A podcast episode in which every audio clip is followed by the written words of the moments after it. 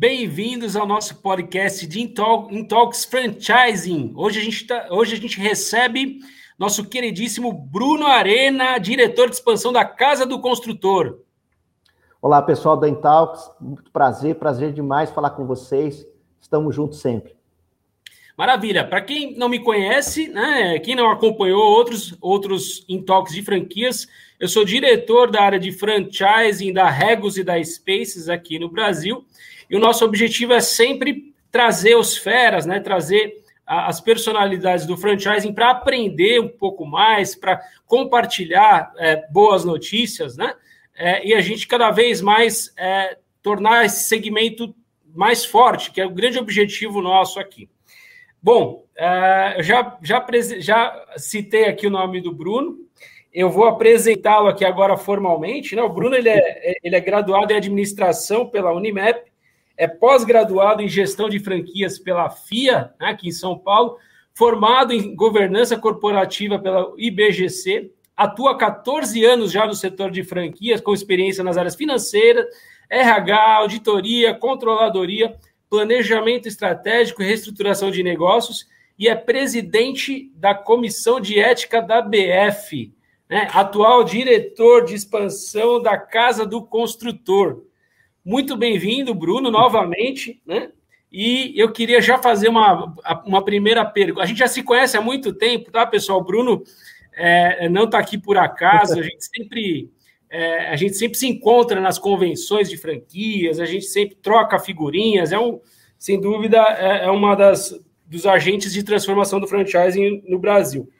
É, Bruno, é, acho que o que as pessoas querem saber primeiro, né? Para que você contasse um pouco sobre a história de uma das maiores franquias desse segmento, né? Que atua com, com a nova economia, uma franquia que atua com locação de equipamentos, a casa do construtor. Queria primeiramente te provocar para contar um pouco dessa, dessa história, como isso tudo aconteceu. É, primeiramente, gente, mais uma vez, obrigado, Adriano, pela oportunidade. É de fato, é, se tem um bem que franquia é, reverbera é a relação direta dos amigos, das amizades e do networking que a gente vem construindo, né?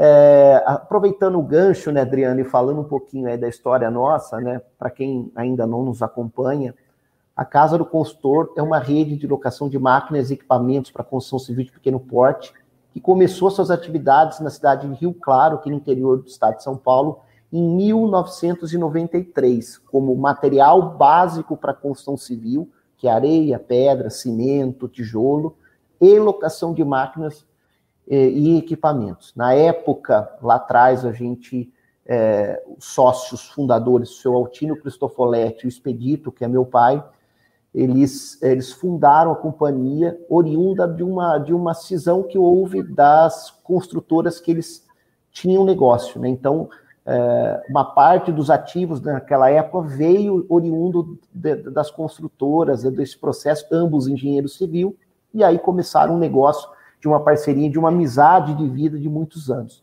E é, ao longo do tempo, né, é, em 1995, nós começamos é, o processo de início de franquia, né? Nós começamos um processo de formatação desse negócio. Era um negócio extremamente novo, né? Existia-se locação de equipamentos para as grandes praças, para os grandes centros comerciais, né? mas não se existia é, esta questão da locação de equipamentos para o mercado formiga, né? que a gente chama mercado de varejo, que é para o pedreirinho, para o consultor, que é o conceito que a gente vê muito lá fora, que é aquele conceito, né? É, é, não sei se todos, todos acompanham, que é do it yourself, quer dizer, faça você mesmo. Vá lá, pega o seu produto e faça, né? A Home Depot, lá nos Estados Unidos, tem muito essa estrutura, né? E justamente baseado é, nesta, nesta uh, oportunidade que ao longo do tempo uh, a gente começou a observar, a gente foi formatando o nosso negócio e hoje, né, fazendo um paralelo muito rápido, nós começamos a primeira franquia em 1998, na cidade americana, né? É, no início foi um processo muito moroso, né, no sentido de porque a gente não tinha recurso, não tinha investimento, né, para quem não sabe, o negócio de locação de equipamentos é um negócio de mercado de capital intensivo, né, então para você faturar mais, necessariamente você precisa ter máquina.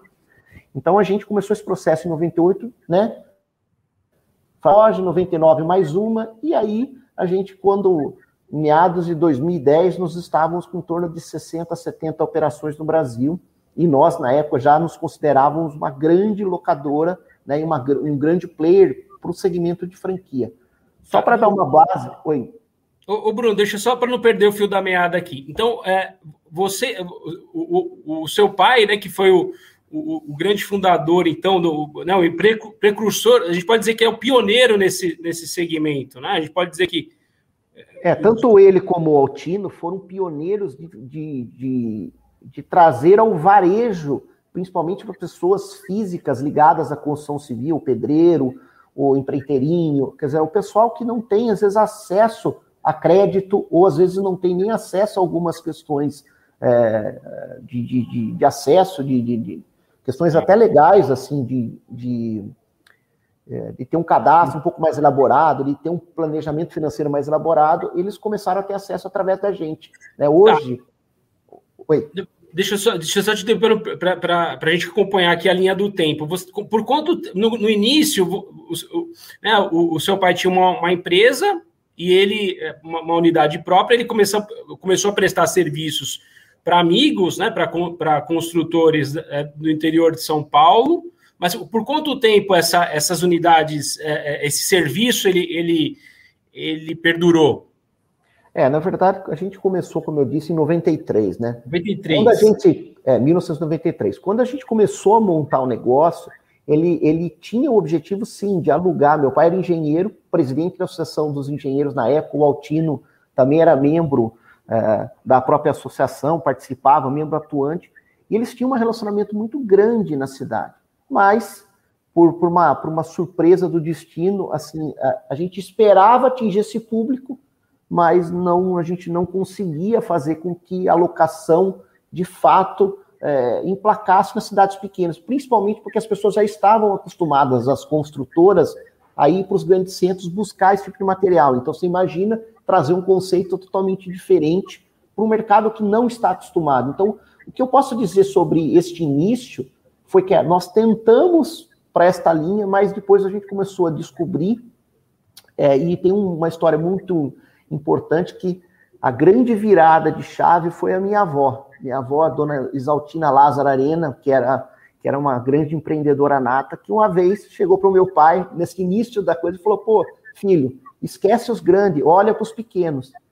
E minha avó foi uma pessoa extraordinária de visão, que na verdade colocou no trilho o conceito da casa do construtor.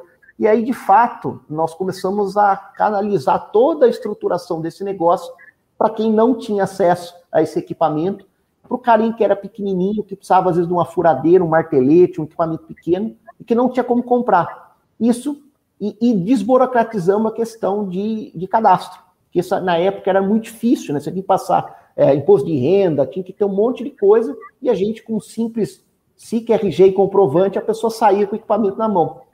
Tá. E, e aí, em, em, que momento, Bruno? E, nossa, espetacular essa história da, da, da presença da avó da Exaltina, né? Acho que é, é. é. esse detalhe é, sempre tem alguém, acho que sempre tem alguém em todos os negócios que, te, que é um, um, um que é um turning, que tem sempre tem um turning point, né? Alguém que influencia enormemente os negócios. O importante é estar, eu sempre costumo dizer que o importante é estar cercado das pessoas certas, né?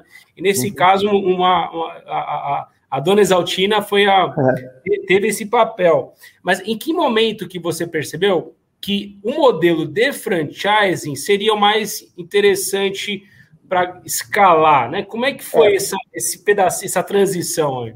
É, eu vou usar é, é uma fala sua, né, esse turning point, né? O, o Altino, que é o, que é o sócio do meu pai, é, fez em 1997, ele foi fazer um curso de franquia fora dos nos Estados Unidos, né? Porque isso conceito de franquia era extremamente novo no Brasil ainda, ou não era tão difundido como ele é hoje. E ele trouxe, né, para dentro uma conversa, meu pai, o Altino, sempre eh, amigos de muitas datas, né? até carinhosamente, o Altino é, é, é, um, é um, membro da minha família, né? É um tio de carinho, de respeito. E ele, ele falou, pô, esse negócio dá, dá match em relação à franquia. Então, a provocação foi, primeiro, uma transformação de olhar do que a gente estava olhando no início, que é minha, da, da, contei o caso da minha avó, no sentido de falar, olha, olha para os pequenos, ou seja, olha para o varejo, que essa é a solução do negócio, e veio o Altino com a ideia de franquia. Eu acho que é, isso foi no ciclo de 93 até final de 97, onde, de fato, a partir de 97, dezembro de 97, até a nossa primeira franquia, que foi em agosto de 1998, nós passamos a, a reestruturar tudo, né? E, e, e, na verdade, Adriano, a gente não tinha recurso. Como é que a gente fez os nossos processos? Tentativa e erro, porque nós tínhamos uma loja em Rio Claro e outra loja na cidade de Araras.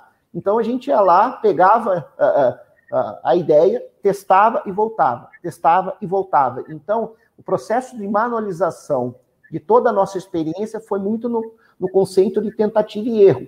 E como a gente não tinha recurso, né? Na verdade, o capital empregado inicial da, da, da casa do consultor foi de 8 mil dólares, quando nós começamos, né? Que, na, que valia na época um Fusca, né? É, você é jovem, né, Adriano? Então, assim, você não vai lembrar do Fusca, mas assim, é, é, mas começou com esse, com esse montante absurdo de capital. Então, você imagina montar uma empresa naquela época é, com toda essa, essa abundância de recursos, vou chamar assim, né? Então, a gente usou dessa técnica, tentativa e erro, e a experiência deles neste processo, e aí a gente começou a perceber um ponto importante. Material de construção é um negócio de volume, é que nem supermercado, você tem que fazer um volume muito grande para ter uma lucratividade muito pequena, né? Já quando a gente começou a testar a questão do serviço de locação, a gente via que o volume era pequeno, mas a lucratividade era alta. E nessa decorrência do tempo, a gente percebeu: opa, peraí, nós, nós temos ter um negócio extremamente lucrativo, de volume baixo, com alto potencial de franqueabilidade. E foi daí que foi o ponto de ruptura, né? Então é verdade que hoje a Casa do Consultor não trabalha mais com material básico para construção civil. E foi isso a partir de 97. Olha aí, pessoal, olha a dica espetacular que, que o Bruno deu para quem está pensando em empreender, quem né, está vislumbrando esse horizonte ele falou de tentativa e erro, né? É o método científico. E nada mais é do que o método científico. O, o Bruno é um cientista, né? Que testou, junto com, com, obviamente, com o board, com o Altino, com o pai dele, testaram modelos diferentes com investimento baixo. Então, muito legal, Bruno. Puxa, 8 mil dólares para começar a compor a estrutura de uma franqueadora, é um case de sucesso fantástico. Assim, o Fusquinha que se tornou hoje a que tem todo esse poderio de, de fogo hoje. Tá? Então, isso é, é, já, já começou ali com uma baita lição para a gente, né? É, e, e, um ponto importante, Adriano, a gente acreditava tanto, e, e, na época eu me lembro bem, eu tinha 12 anos de idade, né? E eu comecei a trabalhar nessa época no, no material de construção, e eu lembro do esforço de ambos, tanto do Altino como do meu pai, de toda e qualquer sobra de caixa, né? Quando eu falo sobra de caixa, né? É, eles sempre investiam neste processo da franquia, ou seja, de, de, de tornar o negócio melhor, né, de, de, de, ver o que poderia ser feito de diferente, justamente para criar um negócio perene. Eu acho que essa é a maior virtude que eles tiveram ambos, é porque tiveram um monte de situações até para desistir, mas não. De maneira resiliente, de maneira muito gradual, foram fazendo aí o seu, seu processo com esse compromisso muito sério e, logicamente, isso reverberou em grandes frutos aqui para a casa do construtor e toda a estrutura que você vê hoje, né, é fruto desse início de muita garra e de muito e de sonhar muito, né? De sonhar que poderia ser grande, cara. Não, e tem um propósito aí que se já é, é, nítido, né? Essa questão, puxa, pensa nos, pensa nos pequenos, né? Que é falar da avó Exaltina. É, e me remete também a, a, fazendo um paralelo com a, estrutura, o nascimento da, da Regos, dos escritórios é, flexíveis compartilhados. A, uma curiosidade, Bruno, a Regos nasceu em 1989, então o, o, o, pioneiro nesse segmento né, foi o Mark Dixon, na, na Bélgica. E ele montou a primeira Regos lá. O que, que ele fez de, de diferente? É, ele pensou simples, né? Ele pegou, ele alugou um espaço sublocou esse espaço, fatiando em, lugar, em, em, em espaços menores, em pedaços menores, pensando no pequeno, né? gerou um serviço e para vender mais caro lá na frente. Então, surgiu também, dentro dessa questão de, de compartilhar, de, de, No seu caso, você compartilha equipamentos, no nosso caso, a gente compartilha é, espaços, né? É, nasceu também dessa, de uma iniciativa teoricamente simples, mas genial. Né? É, então, eu acho que são essas ideias, ah, claro que com muita consistência, muito trabalho, né? Tem ali, tem uma. Você contou aí a questão de, puxa, em algum momento pensou até em desistir e continuou. É, Para empreender no Brasil, precisa ser, precisa ser herói. Né? É, mas aí depois, puxa, me tornei uma franqueadora. Aí você escolheu em agosto de 98. Como é que você escolheu esse primeiro franqueado? Como é que foi isso? É, na verdade, né, o nosso primeiro franqueado foi, um, foi um, uma dupla de irmãos, Luciano e Leandro, que, que por uma questão de coincidência de relacionamento, a gente é uma região pequena aqui, né? Uhum. Eles tinham prestado serviço né, para o Altino, no, no, quando o Altino tinha construtora, né? É, é, até o Luciano, que é o irmão mais velho, é, foi estagiário dessa construtora que o Altino tocava. E aí, num relacionamento de bastidor, o Altino contando um pouco da história do que eles estavam fazendo junto com meu pai, e aí ele falou, mas pô, esse negócio parece ser um negócio legal, e eu quero, será que eu posso participar? Então, assim, foi através do relacionamento deles próprios, né? E, e no início foi muito simples de vender, porque é, é, relativamente as pessoas viam o que estava acontecendo. Como a gente tinha as nossas operações próprias, eu me lembro, eu era pequeno, eu lembro do Luciano e do Leandro indo das nossas lojas e como se fossem donos, né? Operando, meio que fosse uma degustação de negócio. Eu acho que isso fez com que eles, de fato, nós sentíssemos firmeza no propósito que eles tinham e eles com a gente, né? Por isso que eu acho que um grande pilar, a gente vai, acho que, conduzir dessa forma, é, é a questão do relacionamento, né, Adriano? A gente é muito sério com isso né, para a gente, o que vem no nosso modelo de franquia, primeiro pilar principal é o relacionamento. Né? O resto, transferência de know-how, é legal, tudo, acho que é importante, mas eu acho que tem que ser essa questão do pilar relacionamento, da parceria, tem que valer mais. Essa é uma opinião pessoal nossa aqui do nosso, da nossa empresa. Perfeito. Já aproveitando aqui, né, gerir uma franqueadora é diferente de gerir uma locadora de equipamentos. Né? Então, vocês eram especialistas nesse assunto de gestão de uma locadora de equipamentos, desenvolver esse know-how, e agora você tem que ensinar. O primeiro já estava próximo, o primeiro franqueado já estava é, é, já estava em casa, né? E acho que foi muito bem a, a, foi, foi a, a, decisão de escolher é, esse primeiro franqueado foi muito foi assertiva. Né? Agora o desafio está em trazer outros franqueados com esse mesmo perfil porque se não der dinheiro, a coisa não, não vai, né? No final das contas, se o franqueado não performar, é, a coisa não vai. Como é que você construiu esses padrões né, de treinamentos, é, de, de, medição dos resultados para tornar essa, essa rede é, é, homogênea, essa rede mais sólida, saudável e, obviamente, dentro de uma cultura que faz parte do, do DNA da casa do construtor?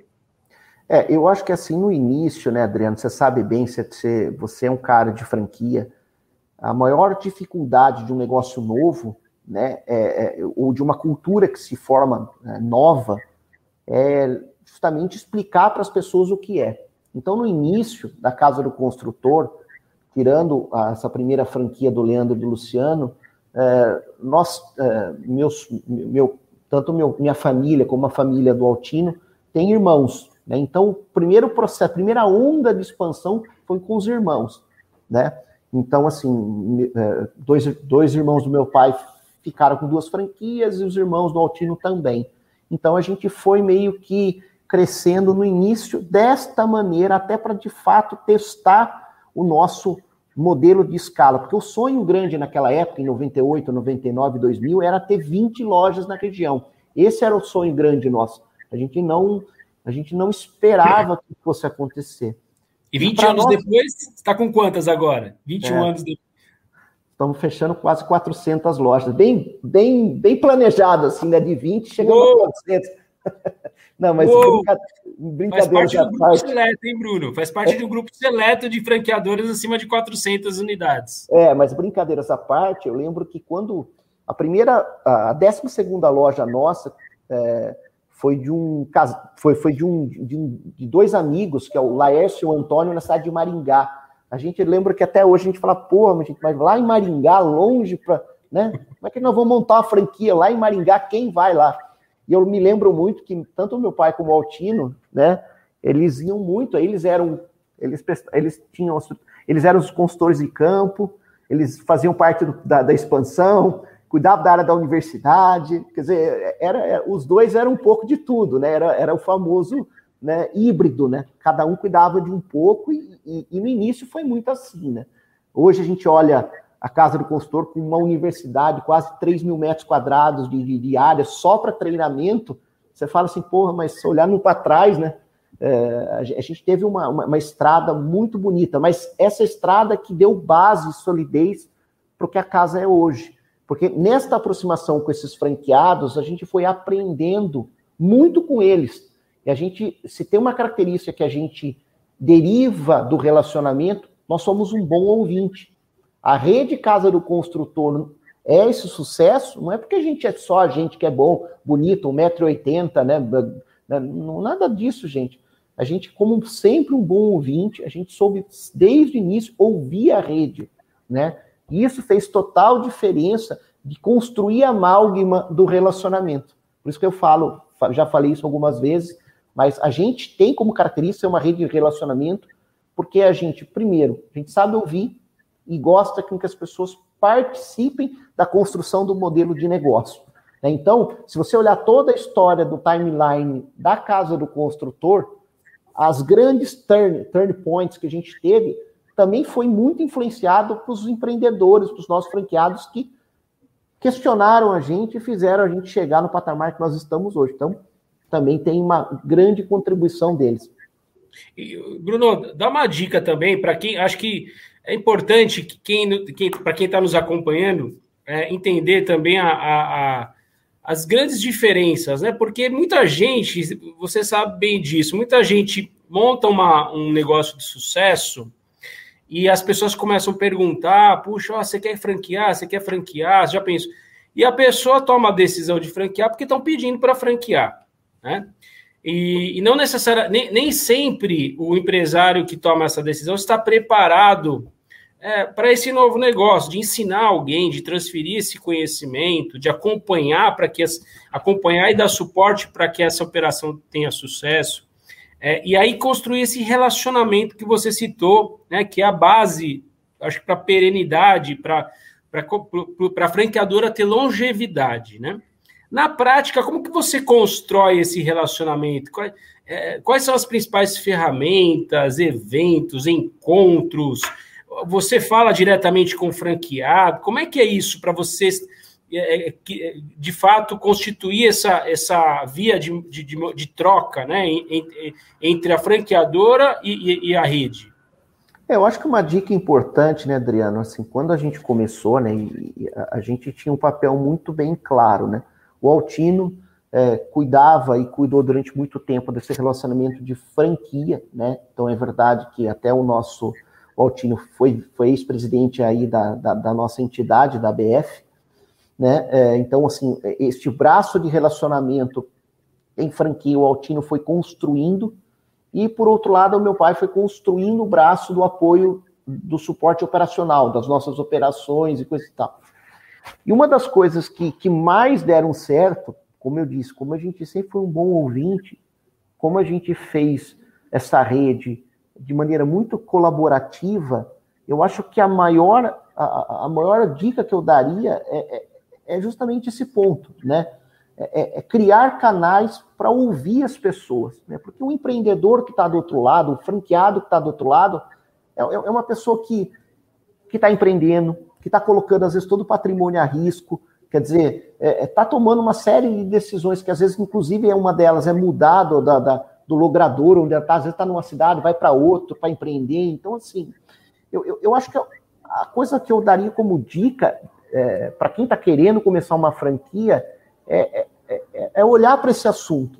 Né? Se coloque um pouco no lugar do outro e, e, e começa a construir essa, é, essa parceria de ganha-ganha com, com esse prisma de dois lados, com seja, uma moeda de dois lados. Porque quando você colocar isso como pilar e, e, e isso for construído desde o início, né, e essa, é, é, essa parceria do ganha sempre vai, daí vai existir. E, e, assim, o, o, Adriano, nós, é, estou falando nós, isso me inclui muito, né, nós somos extremamente presentes nas lojas, né?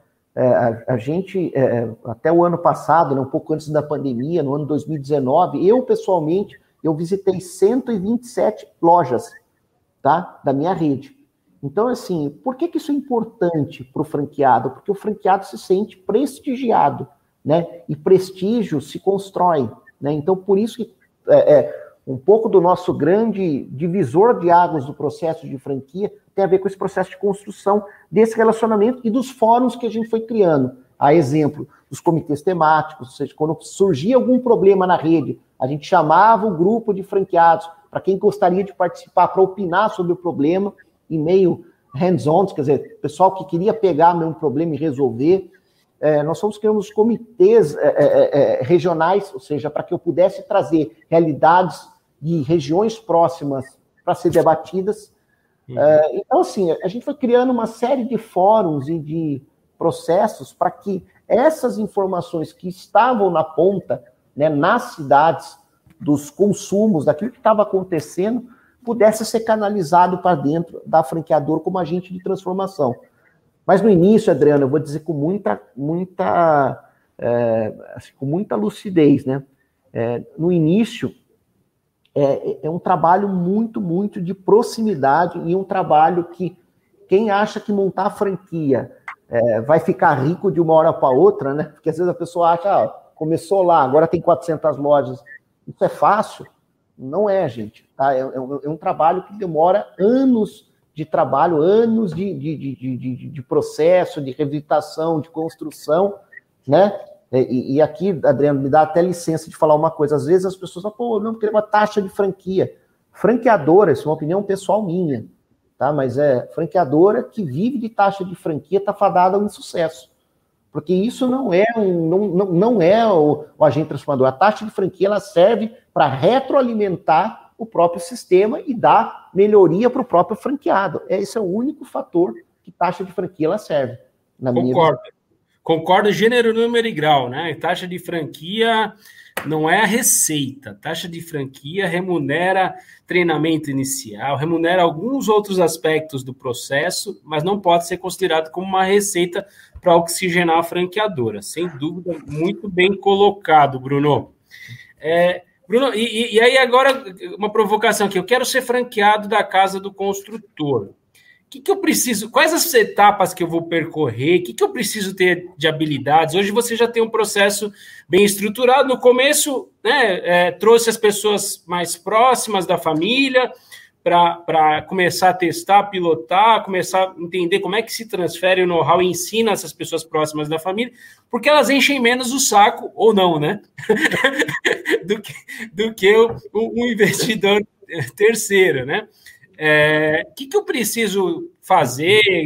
Você, como é que você me avalia como potencial franqueado da, da, da sua rede?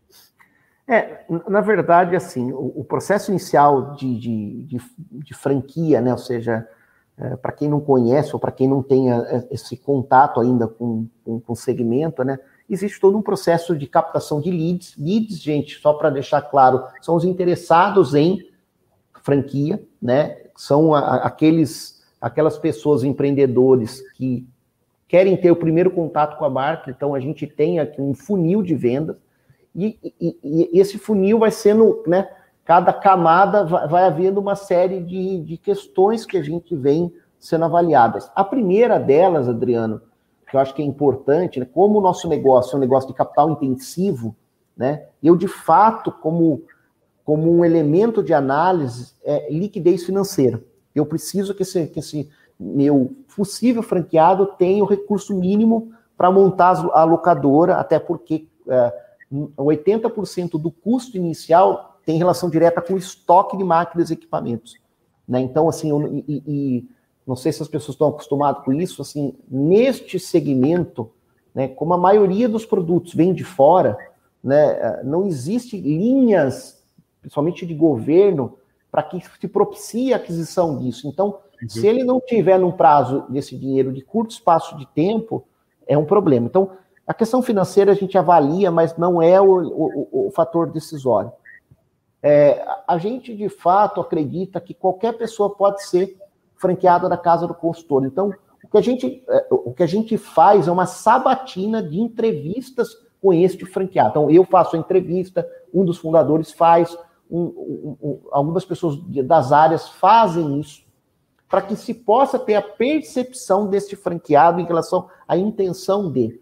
A outra coisa que a gente, nesta etapa, é criterioso é plano de negócio. Então, assim, o cara pode ter um perfil legal, o cara pode ter o dinheiro, mas se o cara não fizer o plano de negócio, e aí, gente, é só uma diversificar. É, e aqui não fazendo nenhuma. Mas, assim, na casa do consultor, o franqueado tem que fazer o plano de negócio. Nós não entregamos o plano pronto. Tá? Eu sei que tem algumas redes que têm essa prática, nós não fazemos, porque para a gente esse é um divisor de águas que, inclusive, mede a questão da postura dele com o próprio negócio dele. Tá? E eu já garanto que, inclusive, este ano, nós já refugamos, ou seja, nós declinamos de bons, é, de, de, de, boas pessoas, de pessoas que tinham, mas que não, não estavam se dedicando ao processo.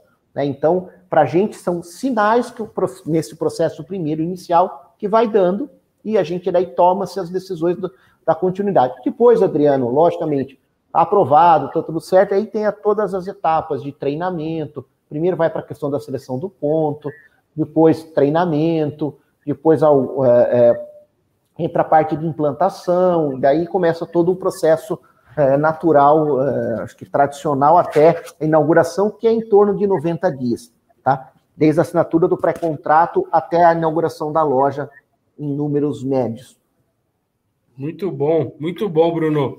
É, e, e, bom, e aí você conseguiu, obviamente, é, selecionar muita gente e, e, continua crescendo, né? Queria abordar um pouco dessa questão do crescimento é, nesses períodos que a gente, nesses últimos dois anos, né? É, a, a, o, que eu, o que eu conheço, que eu venho acompanhando, você tem tido um, um crescimento importante, né? Cresceu em torno de 40%, em 15 meses vendeu mais de 160 franquias. Nos dá um termômetro desse mercado, né? E, é, puxa... cara, isso daí, assim, né? Te contar uma história. Eu posso contar causa aqui? Eu, eu não sei se eu posso, né? Posso? Pode, pode. E, pessoal, fiquem à vontade para fazer pergunta para o Bruno, aproveita, é, né? É, a gente, eu, eu peço aqui aos, aos, telespectadores, até desculpa da questão de ser meio pé de breque, mas aqui a gente é muito simples nas, na, na, na, na maneira de ser, né? E, e assim, até assim, é, eu eu era coordenador da área da consultoria de campo quando foi quando eu, eu conheci o Adriano nessas andanças aí da vida de franquia. Em, em março, de 1 de março de 2020, eu assumi a área de expansão, né, como diretor de expansão. E eu lembro fatidicamente que no dia 21 estourou a bomba do Covid, né? E aí eu falei, nossa, gente, agora vai. Como, como é que vai acontecer isso, né? Você imagina, sumiu uma área de expansão naquele momento, é, muito preocupado com o problema da Covid, que, que infelizmente impactou vários negócios. E, e, e, aí eu falei, agora, gente, agora vai ficar uma situação um pouco complicada. Como é que eu vou vender um negócio que, na média, custa 600 mil reais, né? Numa, numa situação da, dessa de pandemia. E para nós, assim, é, é, é a gente, na verdade, nem planejava isso, né, Adriano? O que aconteceu na, com a pandemia, como construção civil foi classificado como essencial e houve uma liquefação do mercado financeiro, né, ou seja, as taxas de juros, né, de, de, de, de investimento, né, vide poupança, vide CDI, vide qualquer outro tipo de aplicação financeira, mingou para baixo, é, o processo para a gente ele foi catapultar para cima, por, por, incrível que pareça. Então, a, a, a, Covid serviu como um impulsionador dos nossos negócios. As pessoas tiraram o dinheiro do banco, começaram a investir em imóvel. Começaram a investir em imóvel, girou a construção civil. Girando a construção civil, equipamento é um item chave para esse processo. O que aconteceu? O volume explodiu de, de, de, de, de locação E para nossa grata surpresa, é, nós, nós captamos uma quantidade de leads superior, na, na, em torno do aumento de 50%, mas também nós tivemos um, um impulsionamento da própria rede. Né? Os nossos franqueados, olhando para esse cenário que estava acontecendo e olhando isso como uma oportunidade, e a gente, nesse processo de construção junta, nós estabelecemos algumas políticas de incentivo, e, e, e, e aí os nossos franqueados avançaram e avançaram muito forte. Né? Então, só para vocês terem uma ideia, 80% das 160 lojas vendidas foram intra-rede. Né? Muito desse contato de relacionamento que a gente tinha e que faltava apenas uma adequação é, de algumas questões aqui de maneira interna para que eles avançassem.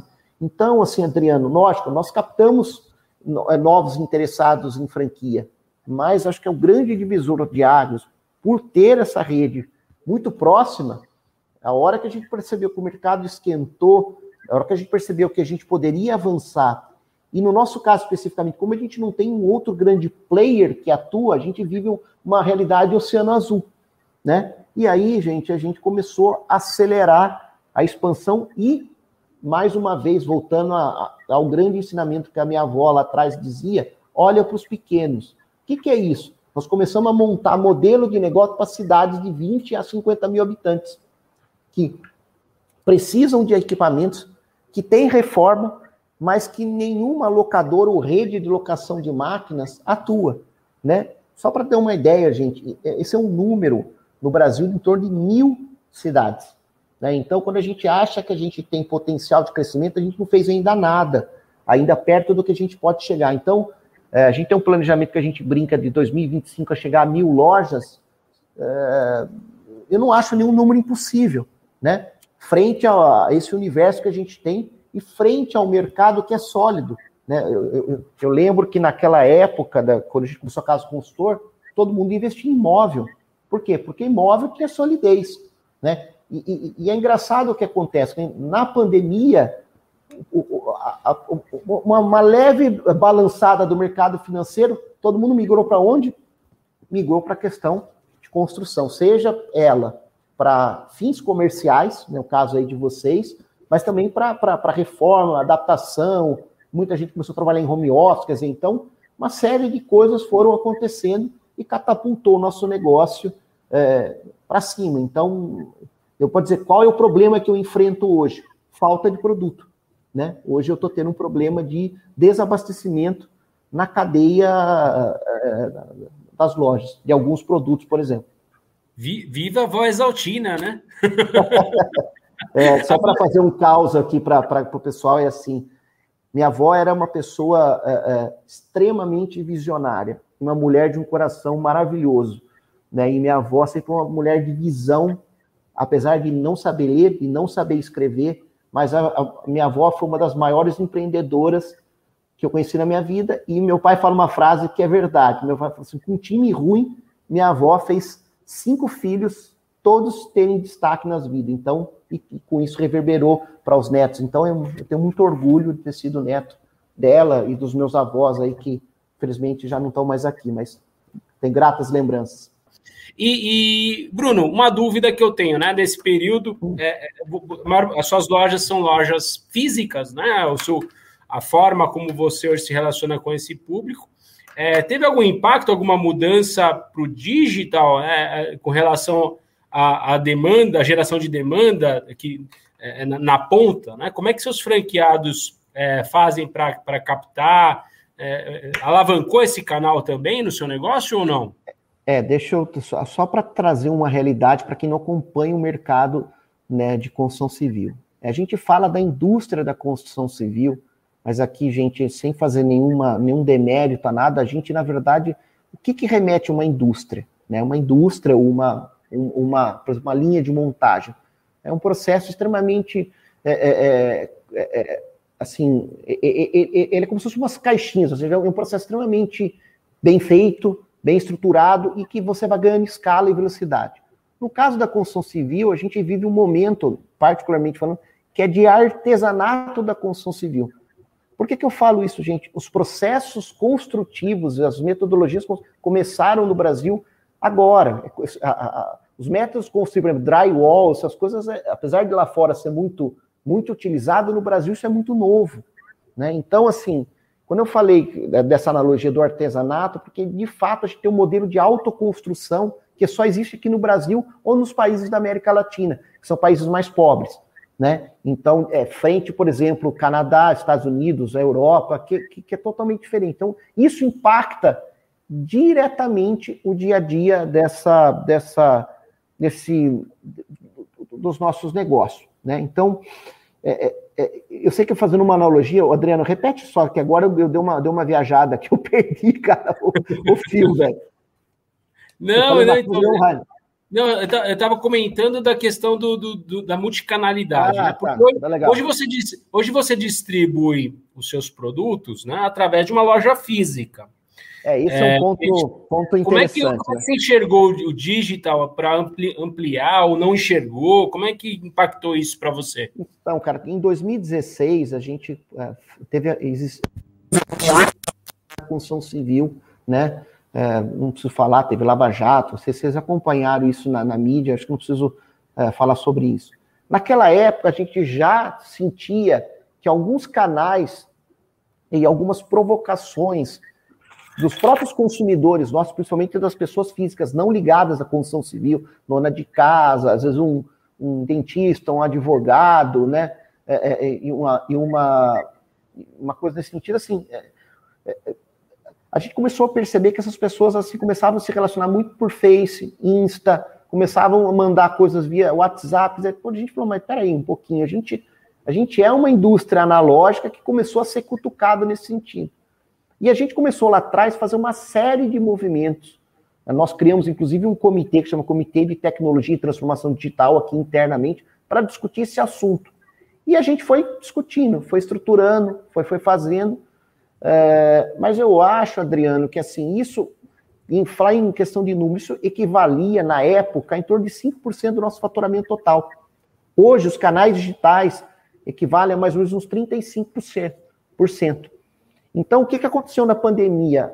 O processo que às vezes vinha numa velocidade um pouco mais lenta, ele catapultou, né? Porque as pessoas, como não podiam, não podiam é, é, é, é ir para as lojas, para fechar os negócios, tudo foi feito online. Para nossa sorte, a gente já vinha trabalhando com os produtos digitais. Mas eu acho que assim, o que, que, o que, que a coisa contributiva da pandemia ela fez? Ela fez com que falou, cara, é, é, se vocês vão entregar determinados produtos né, digitais em dois anos, nós tivemos que fazer em três meses. Né, porque a necessidade fez com que a gente canalizasse toda a nossa energia. Vou dar um exemplo, tá? Nós estamos trabalhando num, num sistema é, via, via aplicativo de locação de equipamentos por biometria facial. Tá? Então, a gente está muito avançado nisso. O que, que é isso? O cliente só vai precisar tirar uma foto do rosto para alugar o equipamento. Então, você imagina a velocidade que isso dá em relação ao dia a dia de uma loja. Não vai precisar mais de documento, não vai precisar mais de comprovante de nada, simplesmente a face dele para poder alugar. Né? E isso a gente está fazendo uma parceria com a CEPRO, que é a questão lá do banco de dados, né, do, é o maior banco de dados do Brasil. Isso já tem catalogado. Então, assim, o que, que a gente vem discutindo muito? Que é aquele conceito, gente, do no friction, que a gente vê muito lá fora. Assim, é, é, é, é tirar a fricção de pontos de atendimento. Né? E a gente acredita piamente que a transformação digital vai ser esse grande divisor de águas. Então, para quem não, não, não acha que isso é uma realidade, a realidade já aconteceu. E, e tem uma coisa que as pessoas às vezes. Ontem eu estava fazendo uma palestra em Mogi das Cruzes, falando para um grupo de locadores, o pessoal discutindo sobre concorrente. Não, concorrente A, concorrente B, concorrente C. Gente, o concorrente não é o cara que está do seu lado. O concorrente vai ser uma tecnologia nova, um produto novo, algo que vai surgir numa velocidade é, astronômica e que não vai dar tempo da gente, da gente perceber a mudança. A exemplo de Uber, a exemplo do Airbnb. Olha o que aconteceu em curto espaço de tempo, o que essas tecnologias transformaram esse segmento. Então, o nosso negócio vai na mesma linha. economia compartilhada não e os nossos e os nossos, a gente já tem isso mapeado, os nossos consumidores comparam a gente com o iFood, comparam a gente com o Uber. Então, assim, não compara a gente com a locação. Né? E o cliente compara com a melhor experiência de compra que ele tem na vida. Então, assim, o, o que a gente busca na transformação digital, Adriano, é justamente qual é a máxima? O que, que esses caras encontram no mercado?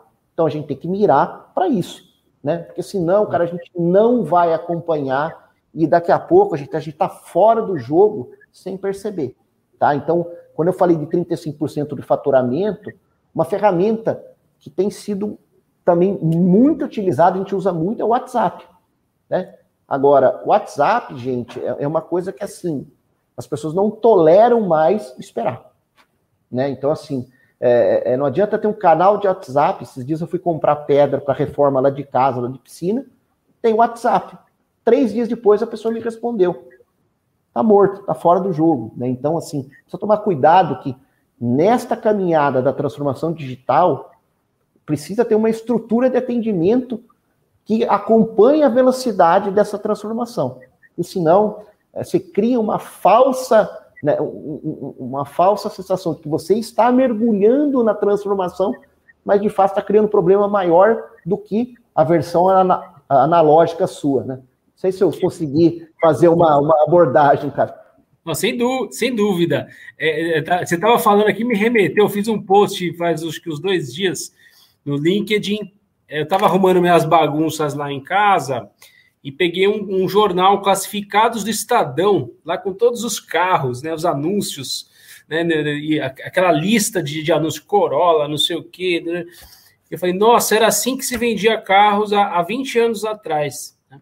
Então, a, a, e hoje, né, a revolução digital, que já não é mais uma revolução, já é uma realidade, já aconteceu a revolução, é, ele passou como um tsunami mesmo, varrendo tudo, né? É, e a velocidade. Você lembra, você lembra, da história da Listel? Eu não sei se você. Eu, eu, fazia negócio, páginas amarelas, né? Eu já assinei de contrato de Listel.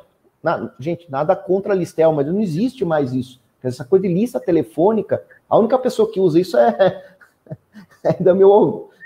Eu tenho um casal de avós, né, o seu Lúcio e a dona Mercedes, mas que assim, que daí eles usam lá para ligar para a gente, né? De vez em quando fica bravo que não acha o nome. Mas então, assim, é, é, fora isso, já tá. É. E, e, e, com relação aos equipamentos, né? Puxa, muito legal essa, essa tecnologia de, de começar é, pela, pela identificar através de, de, de é, um reconhecimento biofacial é, e otimizar o processo de compra, diminuindo o ruído, etc. É, agora, com relação a equipamentos, né? É, a gente está mudando alguma coisa, a gente vê tanta, tanta disrupção acontecendo, puxa, mão biônica, é, é, é, é tanta, tanta é, robô para tudo quanto é lado. É, o que, que você enxerga? Qual que é a visão? Para que caminho que, que esse mercado está tá sendo direcionado né, em relação a, a, aos equipamentos, né? É, eu, eu, só para dar um overview, eu sou membro da GRA, que é Global Rental Alliance, que é a Associação Mundial de Locação de Máquinas e Equipamentos. O que se tem de tendência lá fora para General Tools, que é essa linha de equipamentos que a gente trabalha, é, é, é a linha de bateria. Né? Eles, é, numa, num curto espaço de tempo, as máquinas de equipamentos a fio vão, vão desaparecer do mercado. Né? Então, assim, isso é uma tendência muito forte né? É, é, pelo menos Estados Unidos, Canadá e Europa, que tive contato recente com os, os presidentes da associação, está muito sacramentado, né? Agora, é, existem outras linhas de produto que têm uma relação direta com os métodos construtivos é, do país. Eu vou dar um exemplo clássico que é o andaime, né? É, a gente usa aqui o andaime tubular, que é o andaime tubular tipo torre, que é que você vai fazendo uma. Parece um Lego, que você vai montando uma torrinha. É, é, esse tipo de material só existe no Brasil mais, né, num, ou nos países da América Latina. Lá fora já é uma outra tecnologia. Né? Então, assim, é, é agora, esta virada de tecnologia, diferente, por exemplo, de um software, que se não tiver uma atualização em dois anos está tá praticamente obsoleto ou fora do mercado, o tempo de virada para a construção civil é lento, né? Então é um ciclo, a gente fala de ciclo de 10 anos. Essa questão da bateria surgiu há 10 anos atrás, em 2011, mas assim, é, é, é a, a, questão da bateria era muito ruim, ou seja, a gente não conseguia ter uma, ter uma parafusadeira, uma furadeira, ela em 30 minutos desligava, porque tinha que ficar recarregando toda hora. Agora, as baterias evoluíram de tal maneira, né? A gente estava na entrada aqui do né? da, do, do Audi, né? Que com, com totalmente 100% já elétrico. Isso é uma tendência. Né? E a evolução vai partir das baterias. Então, para nós, a grande tendência que a gente vem investindo é essa linha de bateria. Tá? E a gente vai investir cada vez mais, até porque tem uma, uma, uma movimentação em que alguns equipamentos a combustão de linha leve vão migrar para a área de bateria também. Uma questão de emissão de CO2. Então, assim, o que eu acho que vem de transformação é, neste segmento é justamente essa substituição gradual é, desses produtos por, por produtos a bateria. E, e, uso, e uso da energia solar nesse contexto existe também? Como é, é você acha que consegue chegar nessas máquinas também, de alguma forma, para recarregar essas baterias? Tem alguma coisa nesse sentido? É, eu ouvi alguma coisa de desenvolvimento para a linha amarela, que é a linha mais pesada, né? Que é ah. para é, para quem não sabe, linha amarela é Caterpillar, Volvo, que é aqueles tratores para grandes construções. Eu já vi alguma coisa sendo desenvolvida. Para a parte de equipamentos pequenos, eu, eu, eu acho pouco provável pela estrutura desses produtos. Agora, não impede o que eu já vi na Europa, né, uma coisa que eu vi inclusive em Portugal, que eu achei fantástico, é, é que você é, loca a unidade de negócio no, sistema de container né, com uma uhum. placa solar em cima e vários plugs de bateria. Então, o que, que acontece? O mestre de obra, o empreiteiro ou a obra aluga o container com várias baterias e ele vai, como essas, essas baterias são intercambiáveis, eles servem todos os equipamentos, é padrão, então ele tira de um e coloca no outro. E aí ele automaticamente ele reabastece ali no, no, no, dizer, no container dele. Então isso é uma coisa que eu acho bem forte, cara, e é legal. Porque você imagina, você começa a alugar uma solução de container. Você não fica alugando mais no, no picado. Para nós é, é, maravilhoso. Muito bom. A gente já está começando a chegar né, ao nosso final aqui do, do nosso quarto In Talks. É, eu queria te fazer uma pergunta específica de, de dessa questão do, do, home office que você citou. Home office, escritório, como que a casa do construtor se comportou? Né? Que, que você particularmente, qual que é o caminho que você enxerga para esse modelo de, de, de trabalho? Né? É, é como que você, como, é que vocês estão atuando nesse sentido? É, o que a gente acredita de futuro, para inclusive para é o que a gente vem fazendo, é um sistema híbrido, né? né, Adriano? Quando eu falo sistema híbrido, é uma parte do tempo em home office e outra parte no escritório. Eu acho que assim, é, é, exercícios de concentração, planejamento e algumas questões, a exemplo de atendimento ao franqueado e por aí vai, é, é totalmente cabível você fazer isso online. Aliás, é, dá uma velocidade de até, a gente mensurou isso aqui, em torno de oito vezes é, maior do que o sistema antigo, ou seja, da visita, de estar lá com o franqueado, coisa e tal.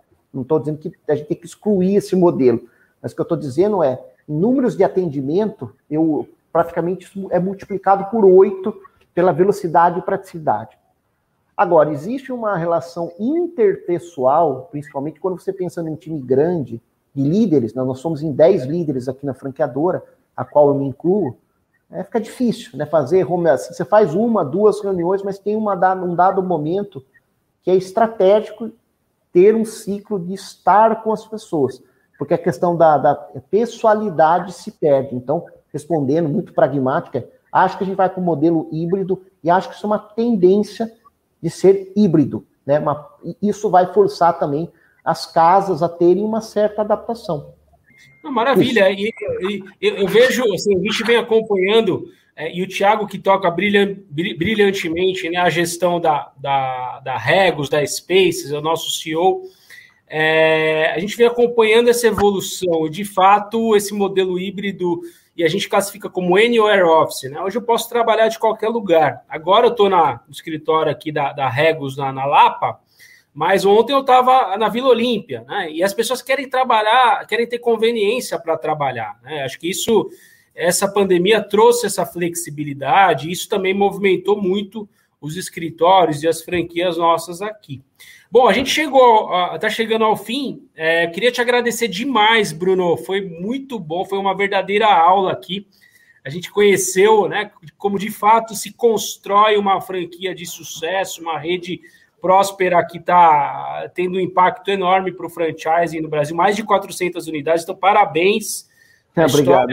É fantástica, né? Um viva para a voz altina, que foi uma das personalidades dessa história né? Queria te agradecer e, e, e te convidar para tecer as considerações finais aqui, agradecer a audiência também, os, os nossos Intalkers, né? Já se preparem que já na, na, agora em julho teremos mais uma mais uma unidade, mais uma versão, né? A quinta com também com, com influenciadores. Então queria ter, queria passar a palavra para você, Bruno, para considerações finais.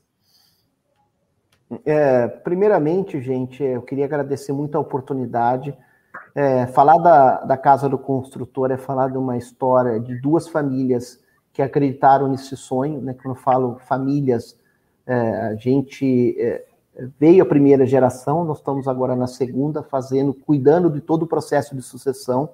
Eu, como filho mais velho, estou à frente disso, né? Porque a gente de fato acredita que a gente quer deixar um legado, né? A gente quer deixar uma história muito legal, não só para o franchise, não só para as nossas famílias, mas também a gente acredita muito que a economia compartilhada é o futuro. Né? Eu acho que cada vez mais as pessoas é, é, vão estar muito propensas a, a, a, ter, a buscar qualidade de vida. Acho que o Adriano foi muito feliz de que as pessoas né, é, é, vão buscar isso como um ativo muito importante, né? E cada vez mais essa questão do desapego às coisas materiais, isso vai acontecer. Então, eu, eu penso no mercado de curto, médio e longo prazo que esse processo da economia compartilhada só vai acelerar, né? Então, é, é, eu, eu, queria agradecer é, de maneira, assim, é, assim, até em nome da Casa do Construtor, das famílias, o Adriano e a todos aí do Intalks que está com a gente, né, é, ouvindo um pouquinho. É, tem uma história muito grande para contar, tem bastante coisa, de causos aí para serem contados, mas eu vou deixar isso para uma próxima e de antemão. Adriano, meu amigo, obrigado mais uma vez por essa oportunidade. Espero ter contribuído e, eventualmente, se alguém precisar de alguma coisa, como a gente sempre recebeu muito também dos amigos de franquia, de franquia né, do ecossistema de franchising, a gente está de portas abertas aqui na casa para conhecer a estrutura, para ver o que a gente está fazendo. Né? A gente será, será uma honra. Maravilha! Volte sempre. E até o próximo Talks de Franquias. Um abraço a todos.